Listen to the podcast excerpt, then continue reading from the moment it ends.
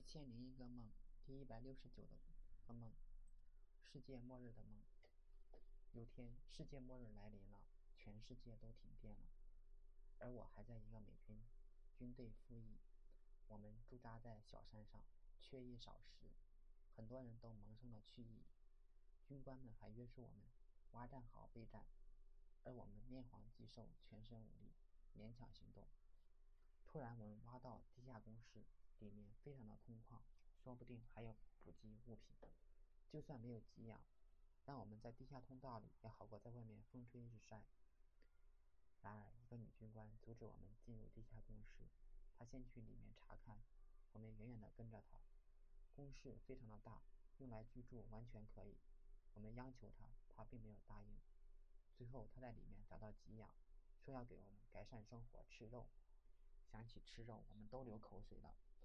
上次吃肉已经不知道是多久以前了，甚至已经忘记肉是什么滋味。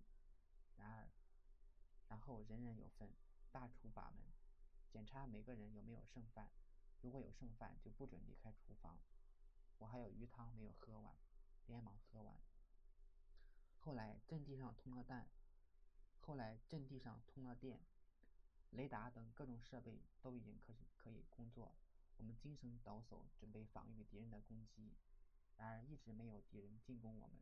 我们问军官怎么回事，他说雷达只能侦测无线电信号，而现在只有我们的阵地上有电，我们阵地之外是漆黑一片，无法侦测。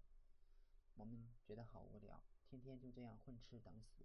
再后来，我们中的一些人开始生病，并以很快的速度在士兵里面传染，大概半数的人都有病了。有一种说法是，战前有病的人这次也会有病，战前没有病的人现在也没有事儿，这很让人费解。为什么？我尝试以生物学的角度解释。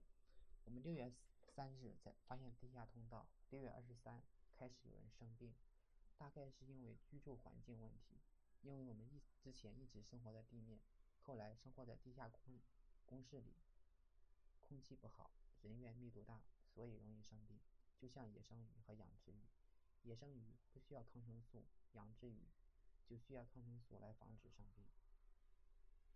我突然明白我为什么经常做世界末日的梦，因为军队的英文就是 company，而我在世界末日里经常是一个士兵，而世界末日就意味着陷入无序状态，那军队就没有存在的意义了。这意味着我不看好现在公司的前景。看现在公司的状况，一切，比如同学，他应该有办法避免内容编辑错误，但是他并没有提出批量解决问题的方法。对于词汇，以前是有写过批量检查错误的 circle 的，比如 Janet 录入资料的时候没有认真审核，出问题的应对方法就是见一个改一个。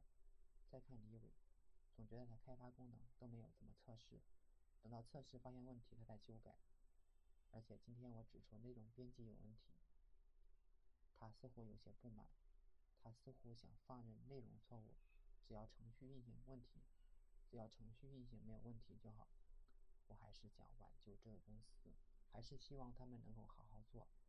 大概我想让那些人在内心里面承认他们是错的，我是对的，改变他们对九九六的看法，希望他们能够尊重人，而不是压榨员工。也许我太傻太天真，不管怎么样，我还是坚持做自己认为对的事情，尽人事而听天命。